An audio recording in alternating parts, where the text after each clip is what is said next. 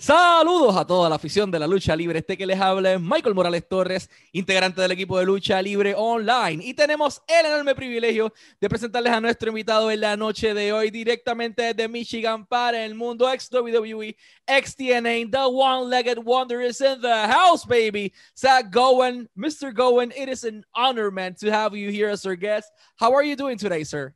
I'm doing well. Thank you, Michael. Great to see you. Great to see you as well. Uh, I wanted to start this interview asking you how did your passion for pro wrestling started? I mean, uh, what wrestler match or rivalry was the one that engaged you enough to do this for the rest of your life? Well, I gotta say, when I was eight years old, I lost my entire left leg to cancer in January of 1992. Two weeks after the surgery, they allowed me to go home for the first time from the hospital my grandmother ordered the 1992 WWF Royal Rumble for me. The greatest Royal Rumble, arguably the greatest event WWE had ever produced. And for those three hours, I watched the Royal Rumble and I watched Ric Flair win the WWF Championship. I didn't feel the pain of, of having cancer. I didn't feel the pain of looking different, feeling sick, feeling in pain all the time. All of that went away when I engaged in the magic of that event. And it was that event that really struck home and cemented uh, my love of professional wrestling, of all things professional wrestling. So I'm going to translate that to Spanish. En, cuando tenía ocho años, Zach Gowen pierde su pierna, eh, lamentablemente, con, en su batalla contra el cáncer. Se la amputan y estuvo meses en el hospital. Y su abuela, his grandma, eh, saca un, o alquila el VHS de The Royal Rumble de 1992, el cual, en su opinión, es el mejor Royal Rumble de todos los tiempos. Es uno de mis favoritos. Simplemente véanlo. El With a Tear on My Eye. This is the greatest moment of my life. Royal Rumble 1992 ese evento. Y por tres horas de su tiempo, Zach no sentía dolor.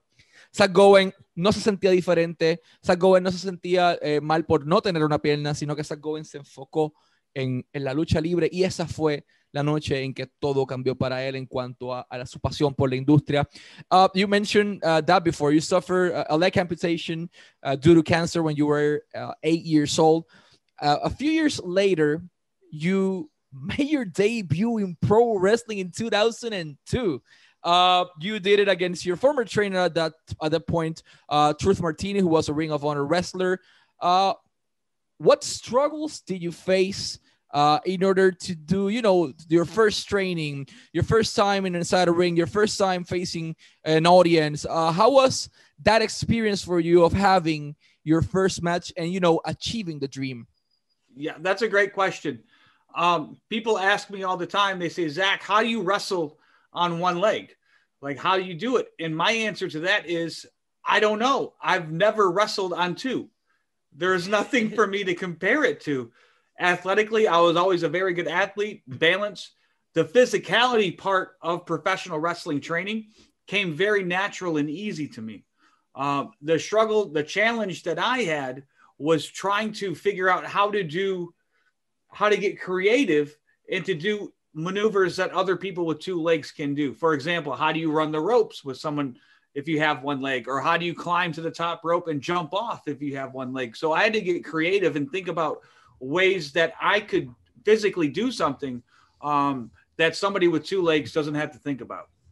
I'm going to translate that to Spanish. Le preguntan muchas veces a Zach Gowen eh, cómo él puede luchar eh, sin una pierna. Y él dice, pues bueno, nunca he tenido la oportunidad de luchar con las dos piernas, así que eh, eso para mí no es nada nuevo. Él tuvo el balance, fue atlético desde siempre, las habilidades de la lucha siempre las tuvo y el resto fue simplemente poniéndole pasión y poniéndole corazón para poder concretar este sueño. Uh, after that, you, you wrestled for TNA for a while and you shared the ring with the likes of, at that point, Wrong Killings, uh, now Our Truth, BG James, now Road Dog, Disco Inferno, among many others. Uh, But at one point, they, as far as we read the reports, you received a contractual offer from Total Nonstop Action Wrestling, and you decided not to sign with them. Uh, there are two questions in this topic. Uh, how was your experience with, you know, the original version of TNA, and why did you decide not to sign with them? The original version of TNA was wild. like, it was. it was crazy. It was the Nashville Fairgrounds. Um, legends, you know, of old and new stars all kind of together at once. A lot of it was really bad. It wasn't very good wrestling, you know, but a lot of it was very, very good. For me, my goal in TNA, um, I never thought that WWE was even a possibility for me. Never in my life until they called me and offered me a contract. What I wanted to do was join the TNA X division with all of the smaller wrestlers that were flying all over all around and had a huge influence, as you know, by the by the lucha libre culture from Mexico, and I wanted to be a part of that.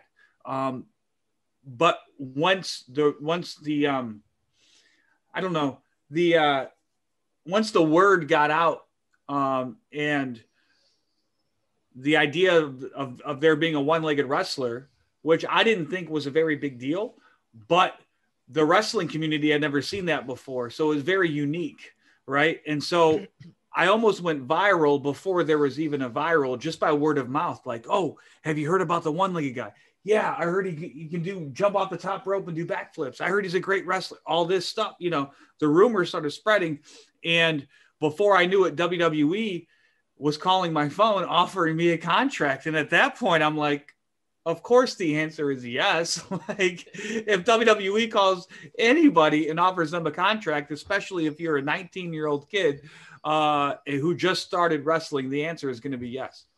So I'm going to translate that to Spanish. En aquel momento dado, eh, Zach Gowen llega a TNA, a la versión antigua que describe como alocada y buena. Eh, Y su meta en el momento era la División X, influenciado por lo que vio en la cultura de la lucha libre, entre muchísimas otras cosas, porque en aquel momento para él, WWE, él pensaba que no era una posibilidad. Sin embargo, Zach Gowen se hizo viral sin haber existido el término viral, simplemente eh, de palabra en palabra, he escuchado de, este muchacho, no tiene una pierna, él puede hacer los backflips, puede hacer diferentes tipos de movidas con una, una sola pierna, se trepa a la tercera cuerda. Y ese rumor llega a WWE. ¿Y por qué motivo Zach Gowen no firma un contrato a tiempo completo con TNA? Porque alguien lo llama y le dice, te queremos en WWE. Y eso, el resto eh, fue historia. Then you, you, you know, you were the first one leg competitor in the history of this version of what they know uh, WWE, the you know the big mecca of pro wrestling or sports entertainment. How do you felt achieving that dream? I mean, once you put the pen on the paper uh, and you know it was a sure deal, how do you feel for you, for your family, for the people who has faced this kind of struggles day in and day out? Uh, oh, I felt overwhelmed Listen, I got into wrestling because I love wrestling. I never, I was so naive that I didn't, and, and ignorant and immature that I didn't understand the power that my story had. It wasn't until I started getting those reactions from the WWE universe that I realized that they weren't cheering for me because I was a good wrestler they were cheering for me because they connected with my story. And that's when i understood the power of my story. But it wasn't until later on in my wwe career and more so after wwe that i that i realized the gravity of the moment of me being the first one-legged wrestler somebody who, who faced physical challenges handicaps barriers obstacles the ability to overcome them um, why that was so important to the wwe fan base. And uh, it's something that I, am most proud of.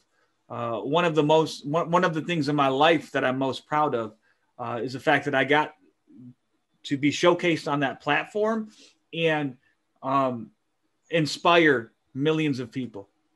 I'm to translate that to Spanish. ¿Cómo se sintió cuando puso ese bolígrafo encima del papel? Abrumador, eh, fue una experiencia grande. Él no entendía, era un, obviamente era un muchacho de 19 años, joven, buscando cumplir su sueño. Él no entendía el poder detrás de su historia hasta que llega a WWE y entiende el respaldo de la gente, tal vez no porque era el luchador más grande del mundo, sino por la experiencia que tuvo él eh, y las vivencias que él tenía de, esta, de estas discapacidades, que tal vez para muchos son discapacidades, que él utilizó como su fortaleza y el resto es historia. Your first gig in WWE, I'm gonna, I'm gonna curse at this one. Holy shit. Mr. America and Rowdy Rowdy Piper. That was that was Zach Gowen's first gig in WWE. How do you felt, man, working with highly probable till this day the biggest superstar in the history of WWF, obviously besides The Rock and his success outside of the industry, but inside the industry, there was no one better than Hulk Hogan or Mr. America or, or whoever they want to call it, and Rowdy Roddy Piper, the, one of the biggest heels of all times. How do you feel working with them? How was that experience for you? Man, it was it was stupid. That's how it felt. Excuse me. It, it, it, I was so blown away because the storyline that I presented to WWE the week before with the writers was hey, I want to come in kind of under the radar, right? A low profile where, where we acknowledge the fact that I have one leg, but we don't really kind of we don't make it a big deal. It's more about the wrestling and and to to replicate an angle like the one two three kid did back in in you know 1994 uh, or 1993 when when he lost every week and he got a little bit closer. And then one week he pinned Razor Ramon and that was just a star is born so to speak. That was what I understood the angle was going to be. Yet I show up to the arena and Bruce Prichard pulls me aside and says hey listen Zach you're going to debut tonight. However it's going to be with Hulk Hogan it's going to be with Roddy Piper, and we're going to put you in an angle with Vince McMahon, the CEO of WWE. And so at that point, you just say, "Fuck it, let's do it, man." you know. La chance That's Spanish. Una semana antes, one week prior, Zach Gowen entrega una historia propuesta de este underdog que sí se sabía que tenía una pierna, pero no, iba a ser el centro de la historia, sino que perdía, perdía, perdía y que cada vez estaba más cerca de la victoria, como One, Two, Three, que en su momento dado. Y Bruce Prichard lo saca a un lado un viernes y le dice, ok, eh, no un viernes, no un día de SmackDown, y le dice, ok, eh, vas a debutar hoy. Oh, pues excelente, ¿cómo? Vas a debutar con Hulk Hogan y Roddy Piper en una historia con Vince McMahon. Y él dice como que, ok, pues fuck it, vamos a hacerlo porque no tengo otro remedio. Uh, during your stay with WWF, or in WWE at that point, uh, you wrestle uh, Vincent Kennedy McMahon on Vengeance 2003 in a 14 plus minute match. Holy shit. Uh, did you ever imagine that you were going to be on a pay per view in the co main event against the highly probable, at that point, the most hated man in the universe, your boss, Vincent Kennedy McMahon? No, of course not. It was never a dream or a goal. Like, you can't make this up. Yet I found myself living this life every single day, you know, going on the road, doing press, right? Uh, being interviewed by for magazines and newspapers, and we're, I'm talking about a feud with Vince McMahon, with Hulk Hogan and Roddy Piper. It was it was a dream. It really felt like a dream. Um, and looking back, I'm so beyond grateful that I'm one of the very few WWE superstars to ever wrestle Vince McMahon on pay per view one on one you know, there's Shawn Michaels, Hulk Hogan, Ric Flair, The Undertaker, Shane McMahon, uh, and maybe a handful of others. And then there's me, Zach Gowen, which is crazy because he, he's a 53 at the time. He was like, I don't know, 55 year old non wrestler. And then me, I've only been wrestling for a year. And they had enough faith in our ability to put on a good match that they put it as the co main event and they put a bunch of hype around it. And to me, it, it was incredible. And it really, honestly, it felt like a dream. You know, you wake up in the morning and you kind of like think about the dream that you had the night before, where you're like, oh, that was really, really we- weird. And for me, it was weird, but it was very, very real at the same time. I'm gonna translate that to Spanish. En aquel momento dado, muy pocas personas habían tenido la oportunidad de estar uno a uno junto a Vince McMahon en un pay-per-view. Tenías a The Rock, tenías a Austin, tenías tal vez a Shawn Michaels y de repente tienes a Zach Gowen enfrentándose uno a uno a Vincent Kennedy McMahon en Vengeance en el año 2003 en un pay-per-view, lucha coestelar, 14 minutos de lucha, simplemente una oportunidad increíble. Y dice que en algún momento dado parecía todo un sueño, looked like just a dream, pero no era un sueño, era una oportunidad hecha realidad y simplemente está eternamente eh, agradecido por eso. Let's talk about the most infamous angle probably in pro wrestling and one of the most difficult things to see one day randomly uh, on, on a SmackDown episode, um, well, but before this, you, you wrestled John Cena, Matt Hardy, Vince McMahon, Tajiri, Shannon Moore, you, a lot of wrestlers. But one day, Brock Lesnar decided to pull you down the stair, the steps or the stairs, uh, and after that was the famous uh, match that is still difficult to see, where Brock Lesnar dismantled Zach Gowen, and you could see people crying in the audience. People were it was something so difficult to see. How was working with Brock Lesnar? How was him as a partner uh, inside the ring? I mean, physically, I, I cannot even describe it in words, but you can. How, how how was that experience for you? Well, that's the thing one time I asked the Big Show who the strongest wrestler he'd ever been in the ring with, and without any hesitation, he said Brock Lesnar, the strongest he's ever been. And I understood that when Brock Lesnar picked me up and put me on his shoulders, it felt like I was on the back of a horse, where you feel how sturdy and powerful that horse is. That's what wrestling Brock Lesnar felt like. It was scary and it was painful but I will give credit to Brock Lesnar. It could have been a whole lot worse, but due to how good he is and his professionalism, he kept me safe. And for that, I'm forever grateful because he could have killed me in just a second, yet he kept me safe. And we made very memorable television. Um, Brock Lesnar had turned heel a few weeks before, and they wanted more steam, right? He was getting babyface reactions even after turning heel, and they wanted to do something to get the crowd to boo uh, Brock Lesnar uh, with a little more enthusiasm. And uh, they picked me to help him do that, you know. and so I'm grateful that I was able to create a moment that lasts forever. Uh, and I'm even more grateful that Brock Lesnar took care of me in such a great way, and we made it look way worse than it actually was. I'm gonna translate this to Spanish. Todos recuerdan aquella historia en donde Brock Lesnar agarra a Zach Gowen y lo empuja por las escaleras y después tienen su lucha. Eh, Zach Gowen le pregunta a Big Show, oye, ¿quién es el luchador más fuerte al que te has enfrentado? Y Big Show, sin dudarlo de una sola vez, Brock Lesnar. Y de repente, Brock Lesnar se vira rudo una semana antes. ¿Y cómo pueden hacer que se gane el odio del mundo, que es lo que querían ellos? Atacando a Zach Gowen y durante esas balizas, Gowen dice que cuando lo trepa en los hombros, él sentía que era como un caballo, como un horse, por lo fuerte y sólido que era la espalda de Lesnar. Nunca había sentido algo similar, pero que Lesnar lo cuidó mucho durante todo el proceso. Eh, lo trató de manera excelente, fue muy, muy profesional. Y lo principal es que hicieron televisión extremadamente memorable, porque creo que a todos nosotros se nos queda eso en la mente. I also want to say something in, in Spanish. Uh, Instagram, pueden seguir a Zach Gowen como at Zach Gowen en Instagram. Twitter, at Zach Gowen, Facebook, Zach Gowen de igual manera. Y para bookings en todas las partes del mundo, Puerto Rico, México, Panamá, Argentina, Chile, every single country in the world that wants to get Zach Gowen services as a pro wrestler, solamente tienen que ir a un lugar, es www.zachgowen.com www.zachgowen.com. Ese es el lugar para los bookings, ese es el lugar eh, para buscarlo y, contratarlo para cualquier tipo de aparición. Este caballero es la alternativa. Y por último, ustedes quieren un saludo, quieren un video, quieren un saludo de cumpleaños, un saludo para la suegra, simplemente un video de inspiración.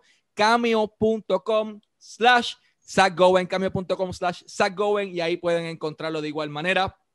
Um, thank you, Michael. Thank you, man. No, thank you, man. Uh, before we go, I, I wanted to ask, uh, you know, one last uh, thing. You've been in WWE, Ring of Honor, TNA. Hell, you've been everywhere.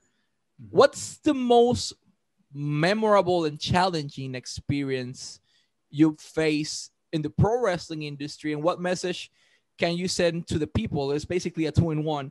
Uh, what message can you send to the people that are currently and constantly dealing with multiple struggles, physically, mentally, emotionally? Uh, their family members and everything are highly probably an obstacle in their life, but they want to do what Zach Gowen did, and it's still doing because he's still active at this point. Uh, how can people, uh, you know, overcome the obstacles in life and succeed in whatever they want to do as Zach Gowen is still doing? It's simple, but it's not easy. And that is this is what I believe, and this is my motto, and this is how I live my life every single day, which is that life isn't about what happens to me or circumstances that I find myself in. Life is about how I respond to what happens to me or circumstances that I find myself in. And if here's the caveat, here's the important part if my responses to life are rooted in faith and in love and in service and self care, right? We're talking we're talking diet, we're talking prayer, we're talking meditation, we're talking exercise. If my if my life is rooted in those four elements, my life will reflect that and be indescribably wonderful. Listen, I've had a career that I don't deserve, not only within professional wrestling, but as a youth motivational speaker, a youth engagement expert, as a DDP yoga instructor. My entire life is based on how can I help someone today without any need of recognition or reward. And if I approach my life every day like with, with that mindset, who can I help today? The universe helps me way more uh, than I could ever even imagine or dream of. And that's that's the only way because, like you said, life is incredibly challenging and life is hard. But for me, it's all about taking care of myself and helping another individual as I go along my path. Es fácil discúlpame, es simple, pero no es fácil. Es simple, but it's not easy.